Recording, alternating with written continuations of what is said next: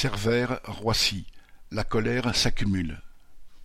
Fin octobre, à la Cervère, entreprise qui fait la plate-repas pour les avions sur l'aéroport de Roissy, cent cinquante à deux cents salariés au total ont participé à divers débrayages avec deux autres filiales du groupe, PAC et ACNA. La goutte d'eau à l'origine de ces mobilisations est la remise en cause du remboursement partiel des billets d'avion. Mais les causes du mécontentement sont multiples. Comme partout, la hausse des prix rend insupportable le bas niveau des salaires.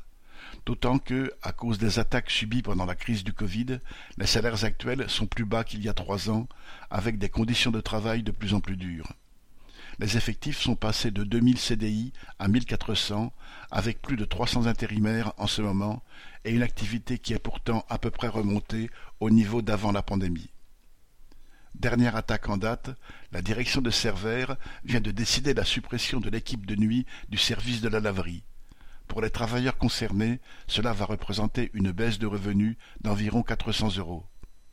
La direction fait pression pour faire signer individuellement un avenant au contrat de travail avec une prime de 150 euros mensuels pendant 12 mois pour faire passer la pilule mais le compte n'y est pas, comme le montre la présence au débrayage de plusieurs travailleurs qui refusent de céder à ce chantage.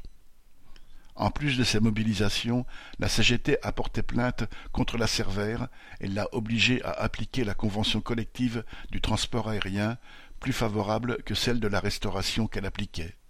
Mais, loin de payer les arriérés de salaire dus, la direction s'est contentée de changer l'intitulé des feuilles de paye. Ces mobilisations ouvrent la voie et ceux qui y participent continuent de tenter de mobiliser leurs collègues. Correspondant Hello.